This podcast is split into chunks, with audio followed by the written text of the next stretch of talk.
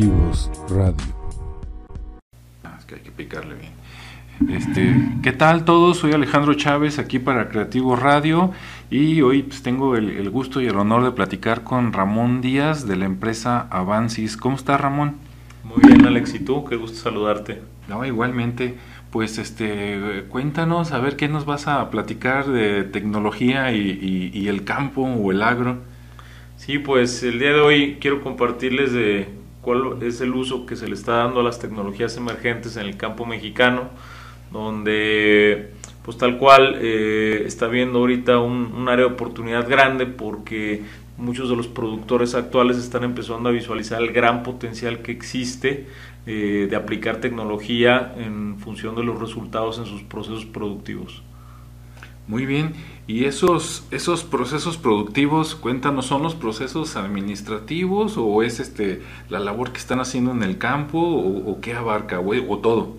Nos metemos directamente a, al, al, campo, al, al, producto, en este caso los frutos. Eh, eh, efectivamente, como tú bien comentas, hay otras tecnologías que están más orientadas a los procesos, que están más bien orientadas a la administración y gestión de todo lo que se hace, pero aquí tal cual nos vamos a la productividad. Normalmente, hablando en el lenguaje de ellos, es el medir el rendimiento de la producción eh, por hectáreas y el poder disminuir los costos eh, de lo que se está invirtiendo para generar esos, frutos.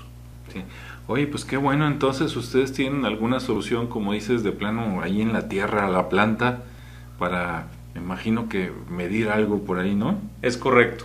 Si te platico un poco de la plataforma, lo que nosotros diseñamos fueron estaciones de medición. Uh -huh. Las estaciones de medición eh, contienen sensores. Eh, por un lado, en la parte superior hay sensores que miden variables de atmósfera, como por ejemplo pudiera ser la eh, humedad, la temperatura, la velocidad y dirección del viento, la precipitación pluvial o la lluvia que se acumula. Y por otro lado hay otros sensores que van a suelo, que miden la humedad, la temperatura, eh, el pH, la conductividad eléctrica, etc. Y toda esta información la enviamos a la nube, donde un servidor la recibe, la procesa y da tres salidas muy puntuales para el productor. La primera de ellas es le sugiere cómo racionalizar el riego, es decir, en base a estar midiendo la humedad y la capacidad de retención del suelo, le podemos indicar cada cuándo debe regar.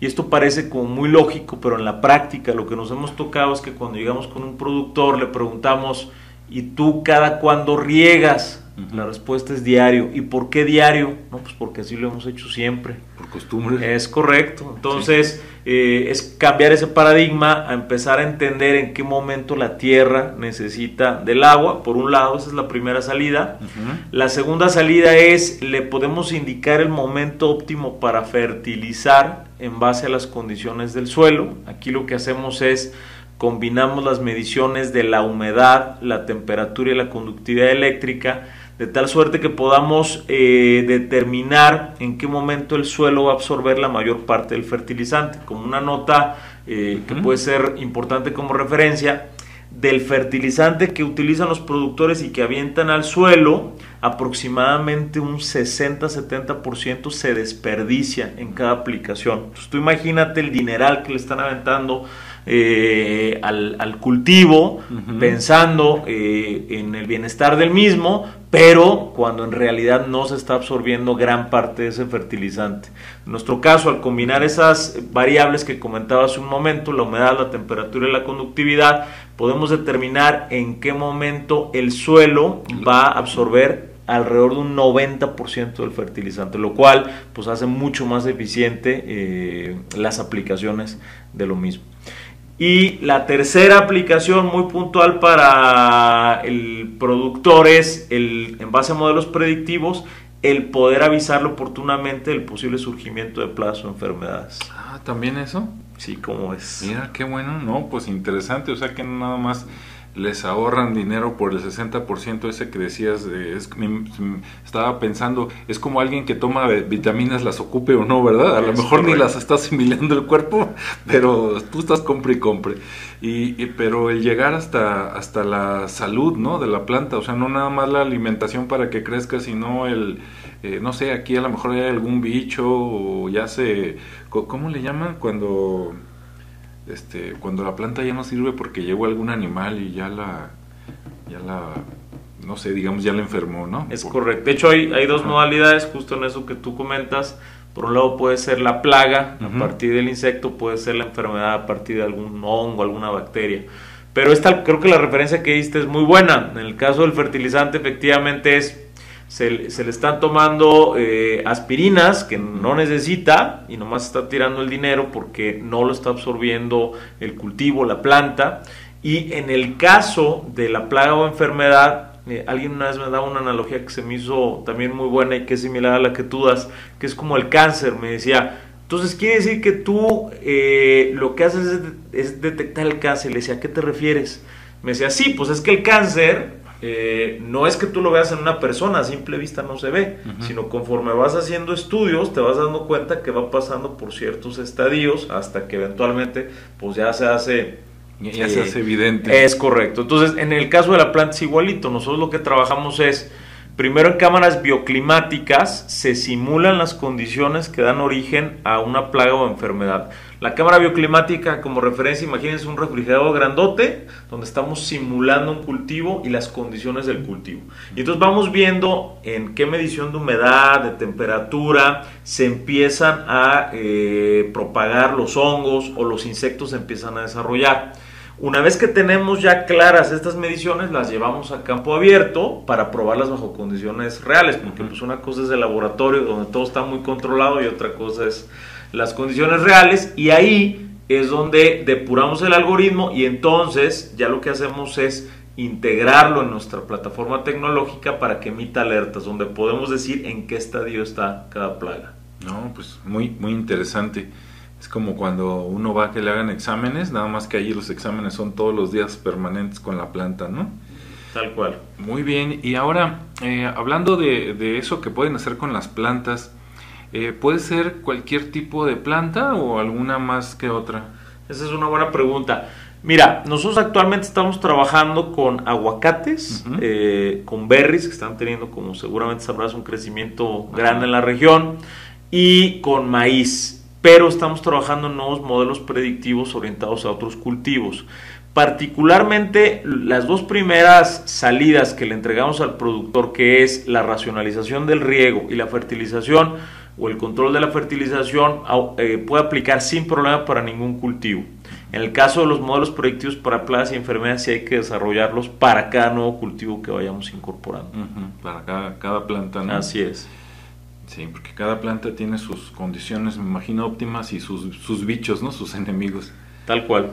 No, pues muy bien, muy interesante. Y bueno, aprovechando aquí mucha gente que tal vez no está en el medio relacionado con este tipo de aplicaciones, pues mencionamos que el año pasado, ¿no? En el 2018, Avancis, ahí de donde tú vienes, este, pues ganaron un premio, ¿no? Entonces, pues de que se entere la gente y los que no se han enterado.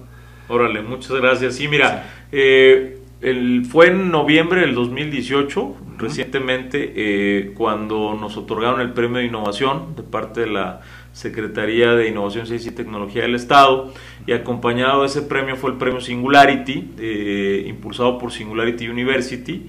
Eh, Singularity University como referencia para todos los que nos escuchan es una universidad con sede en Silicon Valley que solo impulsa tecnologías o proyectos que pueden tener la capacidad de impactar la vida de 5 millones de personas o más.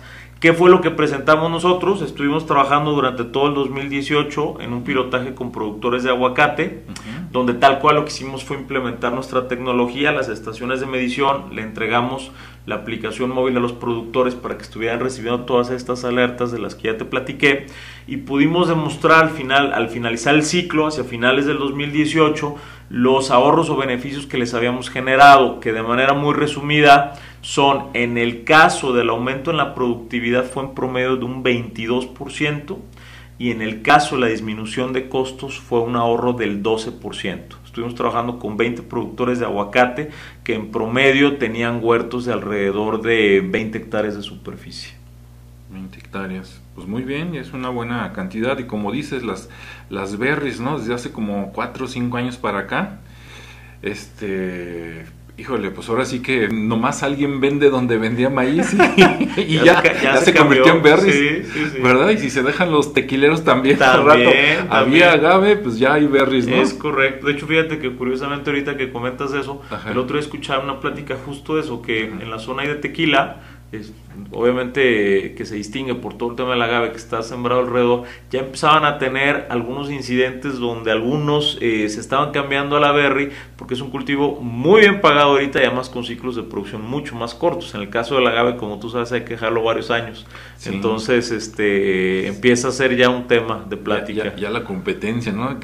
A ver qué, qué, pasa en el futuro, ¿verdad? Porque sí, las berries, pues eh, necesitan menos recursos, será más rápido, etcétera, ¿no? Claro. Ok, bien, pues mira, aprovechando, este, también para los que nos están escuchando, que tienen eh, relaciones, eh, que siembran cosas, ¿no? Y que quisieran implementar este tipo de, de tecnologías, que les hagan una, una, cotización, una propuesta aquí de Avancis, ¿por qué medios te pueden encontrar?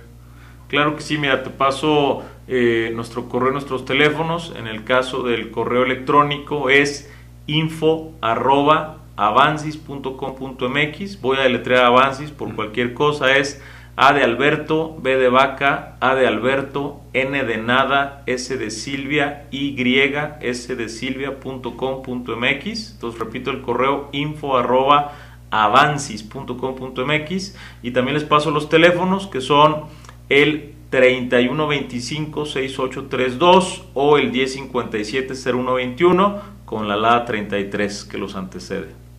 Muy bien. Bueno, pues muchas gracias este Ramón por estar aquí y seguramente vamos a, volver a preguntarte de los otros servicios porque no nada más hacen esto ahí en Avancis, ¿verdad? Aprovechando, bueno, ¿qué, qué más, qué más tienen? Pues mira, la verdad es que somos muy apasionados de la tecnología, al igual que tú, entonces pues, eh, si nos vamos como integrando a distintas iniciativas de tecnología aplicada, dentro de las que te puedo platicar algunas. Por ejemplo, tenemos una plataforma que analiza los hábitos de compra de los clientes en el punto de venta. Eh, tenemos otra plataforma que se enfoca más al aspecto social, le llamamos proyectos sociales más fáciles y con mucho gusto les puedo ir comentando de ellas en, en algunas otras sesiones. Ok, pues muchas gracias Ramón y pues nos escuchamos en la siguiente. No, al contrario, gracias a ti Alex, padrísimo.